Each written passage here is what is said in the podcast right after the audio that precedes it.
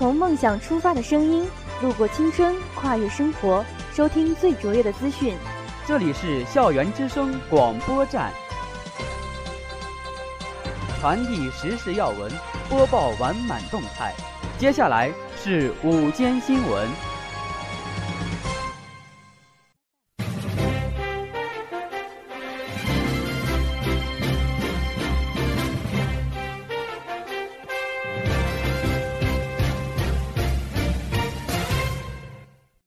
亲爱的老师、同学们，大家好，我是播音员杨小熊。我是播音员蓝志雄。今天是二零一六年十月二十七日，农历九月二十六，星期四。下面播报太谷今天的天气：最低温度五摄氏度，最高温度九摄氏度，小于三级西北风，小雨，天凉，昼夜温差较大，较易发生感冒，请适当增减衣服。体质较弱的朋友，请注意适当防护。历史上的今天，一九九七年十月二十七号，首届世界中西医结合大会在京开幕。欢迎收听今天的新闻速递。以下是新闻摘要：环科系第四届妙笔丹青书法大赛，温暖永相伴，远景一家亲。公管系第四届小米粒大不同范米粒说：“奔跑的荧光之火，为爱点亮征途。”邓小平破格提拔胡锦涛。只因自己说这句话。湖北召开各界青年纪念长征胜利八十周年座谈会。蔡英文最新民调出来了，国人这次恍然大悟。教育部全国教师在国家级平台晒课四百万堂。周星驰、黄子韬、韩庚三位至尊宝，星爷依然至尊宝。娱乐圈惹不起的五大少爷，你最服谁？以下是校园新闻。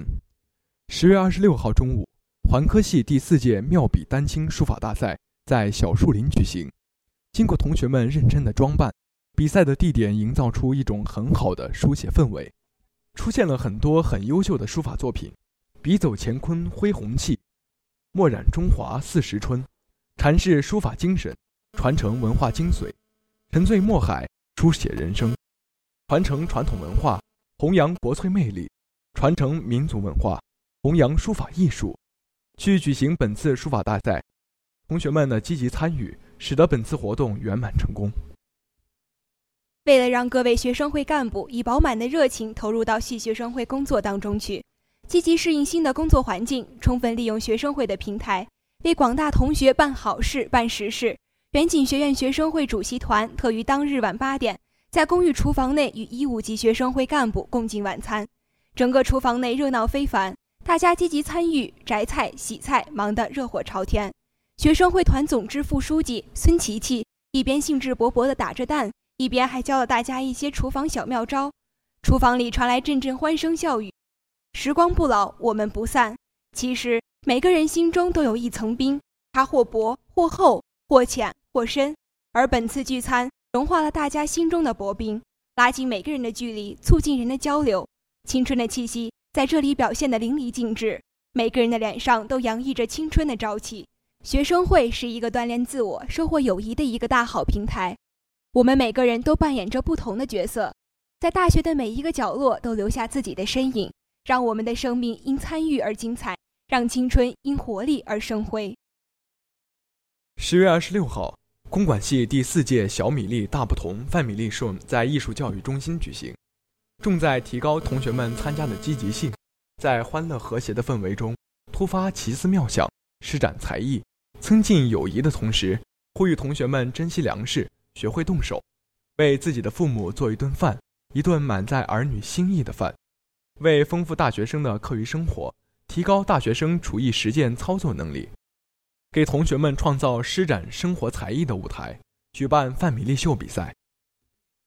夜幕降临，秋风凛冽，在信院的每条主干路上，处处银光闪闪，点点的星亮是每位同学们一起为爱奔跑的温度。每一步前进的步伐，都将为听障儿童多捐一份。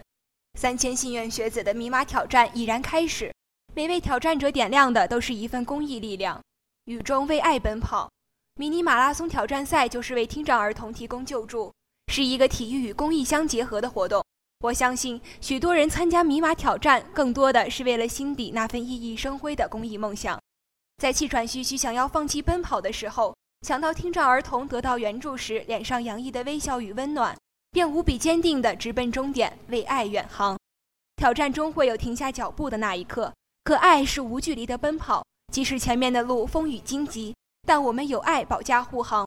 无论公益的方式如何改变，只愿我们不忘初心。让爱永驻人间。以下是国内新闻，事情还得从二十年前中共召开十二大前夕说起。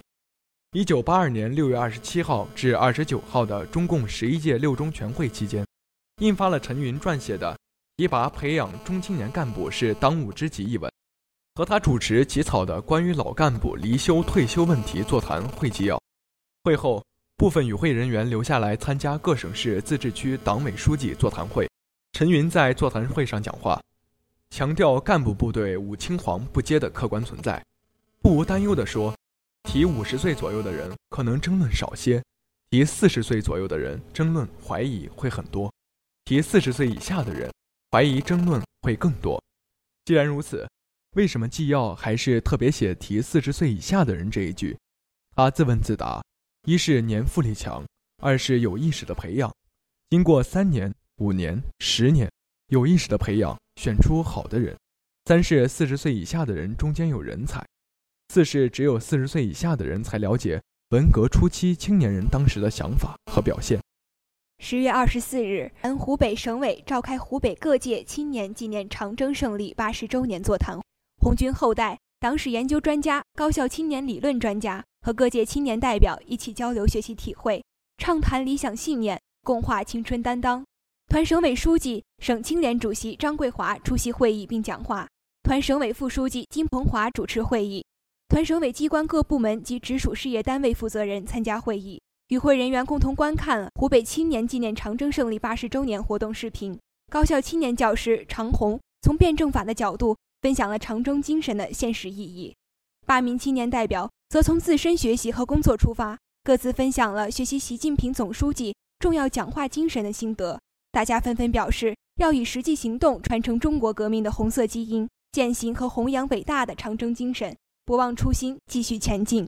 在台湾，最新民意调查显示，台湾的蔡英文总统民望略为回升，有百分之五十点六的受访者满意蔡英文的表现。台湾都闹成这样了，对蔡英文满意的人是脑子有坑吗？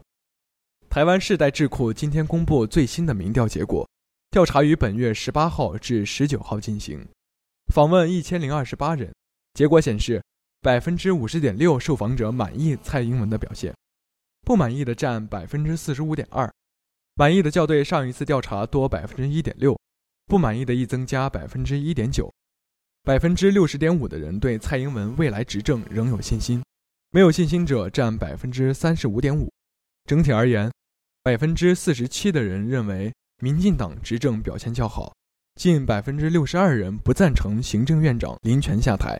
台湾世代教育基金会执行长洪耀南表示，从整份民调来看，对蔡英文满意度、信心度仍处于蜜月期。蔡英文现在满意度、信心度都处于他的得票状况的现象，但是蜜月期看起来即将结束，就看蔡英文有没有很强的执政魄力来改变这样的状况。十月二十四日，宁夏银川市召开二零一五至二零一六年度“一师一优课，一课一名师”活动工作推进会。在不到五个月的时间里，全国共有四百万名中小学教师报名参加活动，筛课近四百万堂，为广大教师提供了大量鲜活生动的数字化教育资源。今年的“一师一优课，一课一名师”活动于五月正式开放筛课。根据活动要求，教师所提交的网上筛课内容。应包括一堂完整课堂教学的教学设计、所用课件及相关资源或资源链接。有条件的老师还可以上传课堂实录和测评练习等。马家斌说：“千万条的资源来之不易，是数百万教师利用课余时间辛辛苦苦磨课、备课、录课、传课共同汇聚而成。因此，要加大宣传推广力度，完善机制和方法，组织广大教师学习、观摩、借鉴、引导和帮助教师。”切实提升信息技术应用能力，变革我们的课堂，提高教育质量。以下是娱乐新闻：大话西游之大圣娶亲》和《大话西游之月光宝盒》是周星驰的两部经典电影之一，曾经风靡一时，却经久不衰。现在重新在观看时，味道还是一样，感受却不同。因为经历让许多观众体会到了其中的含义，经历不同，体会也不一样。但是，星爷的两部经典却被翻拍，其中黄子韬和韩庚两人分别饰演了两部《大话西游》中的至尊宝。黄子韬饰演《大话西游之爱你一万年》中的至尊宝，赵毅饰演紫霞仙子，由刘镇伟导演。目前拍摄和制作正在进行中，预计二零一七年春节前开播。韩庚饰演《大话西游三》之中的至尊宝，唐嫣饰演紫霞仙子，由刘镇伟导演。该剧已经于二零一六年九月十四号在中国大陆上映了。吴尊生于大富之家，含着金钥匙长大，父亲是地产大亨，伯父是汽车制造商，他们家族与文莱苏丹还是世交，可想而知是什么地位。林峰也是家世显赫。父亲林华国现为诺林房地产开发有限公司董事长兼总经理，担任中国外商投资企业协会常务理事，香港厦门联谊总会名誉会长，厦门海外联谊会副会长。陈楚河曾被称为“黑道太子爷”，因其声名在外的父亲台湾黑道教父陈其礼。陈其礼是台湾竹联钱帮帮主、精神领袖。上世纪七八十年代。竹联帮在他的带领下发展成为台湾最大帮派，还曾直接参与了震惊世界的江南案。张翰一直都是娱乐圈的活跃人物，在参加湖南卫视的一档节目时就直接被喊少爷，原因倒不是因为家境多么的了不起，只是因为张翰是气质很少爷的人。王思聪自小被送到国外，在新加坡 Swiss Cottage 读小学，在英国 Winchester College 读中学。后在英国 University College London 读大学，高学历啊！从英国回来，王健林拿出五亿元，让儿子成立了一家 PE 基金普思投资，任由其自己投资练手。以上就是今天的全部新闻，下面进入音乐时空。本期节目到这里就要结束了，感谢编辑杨文霞、蓝烟，策划杨韵、赵建荣。喜欢我们节目的同学，下载荔枝 FM，搜索 FM 三七六六零八收听。我们下期再见。再见。